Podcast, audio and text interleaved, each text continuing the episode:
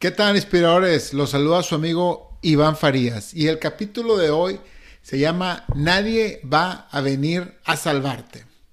Muchas veces pensamos que algo mágico va a suceder en nuestras vidas y que es el llamado al cambio que nos llega por arte de magia.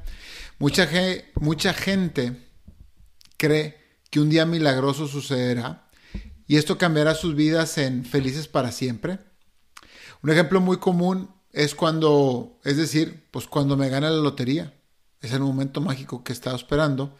En este precioso ejemplo, si tú vas a buscar a los ganadores de loterías de los últimos años, la gran mayoría volvieron a su estado normal, que es como estaban antes de ganarse la lotería. O sea, se lo gastaron todo. Estoy hablando más del 85% que le sucede eso, probablemente sea más. El punto es que si tú no haces un esfuerzo, nadie lo hará por ti. Por más que a veces tengamos atajos como el de la lotería, una herencia, no sé, esto te hará, te puede dar mucha energía, no lo dudo, te va a volar la cabeza por un tiempo, pero al final del día seguirás siendo tú mismo. Y esto no te hará sentir satisfecho con tu vida. Ningún, ningún factor externo hará que te sientas bien contigo mismo. Para sentir realización, satisfacción, plenitud, éxito, se requiere de esfuerzo de uno mismo y eso se encuentra siempre dentro de nosotros, nunca en factores externos. No se puede encontrar fuera y tú eres el responsable número uno en encontrarlo. Nadie lo hará por ti. Nadie va a venir a animarte. Nadie va a venir a tocar la puerta de tu casa con una oportunidad que va a resolver tus problemas. Tu jefe no te va a dar esa promoción que tú crees que te mereces.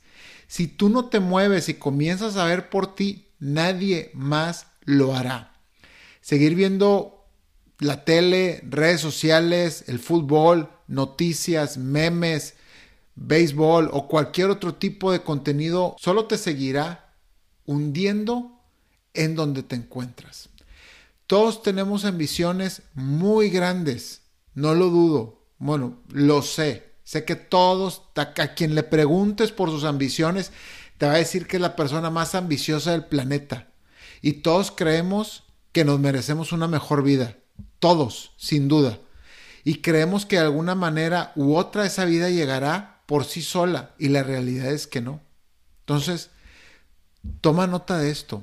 Si tus hábitos no van de acuerdo a tus ambiciones, nunca llegarás a donde tú crees que debas de llegar.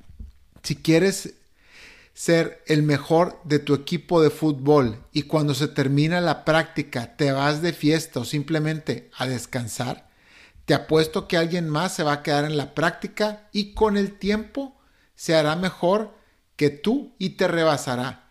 Y muchos lo verán como, ah, es que él nació con unos dones que yo no. Y en ese momento empiezas a cavar tu tumba en excusas de por qué no te va como a los demás y caes en la trampa de compararte con los demás. Simplemente la persona que te rebasó está haciendo un esfuerzo que tú no estás haciendo y por consecuente ya es mejor que tú. Cuando realmente tú eres el que te vas de fiesta, tú te desentiendes de tus obligaciones, tú te sigues juntando con amigos que te invitan a tomar desde el martes, tú te sigues inventando excusas para hacerte sentir mejor de por qué no has llegado a donde crees que debes de llegar. Y no quiero, no quiero satanizar las actividades de placer. Las actividades de placer son necesarias y las tenemos que realizar en cierta medida y en ciertos tiempos y son son buenas para nuestra salud mental. Hay que tener muy en cuenta que si le dedicamos más tiempo que a las actividades productivas, no vamos a llegar a ningún lado y podríamos inclusive hasta estar peor. ¿Qué quiero decir con esto? Si en un día tú trabajas seis horas, pero tienes una fiesta de 10 horas y luego te vas a dormir, muy probablemente vayas a terminar sin ese trabajo en más rápido de lo que te lo esperas. No estoy diciendo que no te vayas de fiesta, vete de fiesta, pero mídete. Agarra un tiempo y ese tiempo dedícalo para ser mejor, en leer, en hacer ejercicio, en pensar, en tus finanzas, en tu salud, en lo que quieras, pero en ti mismo, no en placer todo el tiempo. Saca una libretita. Este es un tip mío. Saca una libretita y desde que te levantas, empieza a hacer un registro de todas las actividades que haces. Esto te llevará a crear una conciencia de dónde estás gastando tu tiempo. Por ejemplo, de 8 a 9 la notas, tiempo perdido en el celular. De 9 a 11, juntas de trabajo. De 11 a 12, tareas de la escuela. De 12 a 2, comida junto con tiempo en el celular. De 2 a 6, trabajas. De 8 a 6, cenas y convives con tu familia. De 8 a 10, ves la tele. Y de 10 a, 12 de, la noche, te bañas o te preparas para el día siguiente, la, haces tu lonche, lo que sea que tengas que hacer.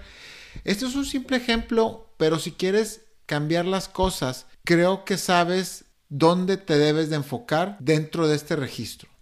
Tienes que quitar actividades de placer. La tele, el tiempo en el celular, las redes sociales, tú sabes dónde están las actividades. Si realmente estás muy perdido y no sabes a dónde quieres llegar y no sabes por qué reemplazar esas actividades, esas actividades, lo primero que debes de hacer es buscar una meta muy simple, muy, muy, muy simple. Puede ser 15 minutos de ejercicio, dejar el celular en la mañana, cortar una hora de Netflix, buscar un libro que te guste y leerlo 30 minutos o leerlo en una hora de Netflix al día. No importa lo que sea, pero agarra una actividad que te vaya a beneficiar en tu vida. Hay muchas. Busca una que te guste y hazla en un tiempo corto para que no la dejes. Aquí lo importante es empezar con algo fácil que no lo vayas a dejar. Porque si vas por lo difícil, en dos o tres semanas vas a volver a tus viejos hábitos. Si digo, no, sí, mañana, hombre, yo agarro esta, este registro de tiempo y yo veo aquí claramente que le tengo cuatro horas tiradas a la basura en mi día y digo, de esas cuatro horas, dos voy a ir al gimnasio, otra voy a leer y otra voy a estudiar algo nuevo, te aseguro que en dos semanas las vas a dejar y vas a volver. No pasa nada. Agarra poquito, poquito, 15 minutos de ejercicio, 15 minutos de leer un libro, 30 minutos de caminar, no importa cuál sea la actividad, pero agárrala y empieza a meterlas poco a poco en tu día. Y bueno, espero que este capítulo te sirva de algo y hasta la próxima. Gracias por llegar hasta el final del episodio. Si tienes una historia de éxito, una filosofía de vida o un buen hábito que te gustaría compartir, por favor escríbenos a iván-farías.hotmail.com o por Instagram, arroba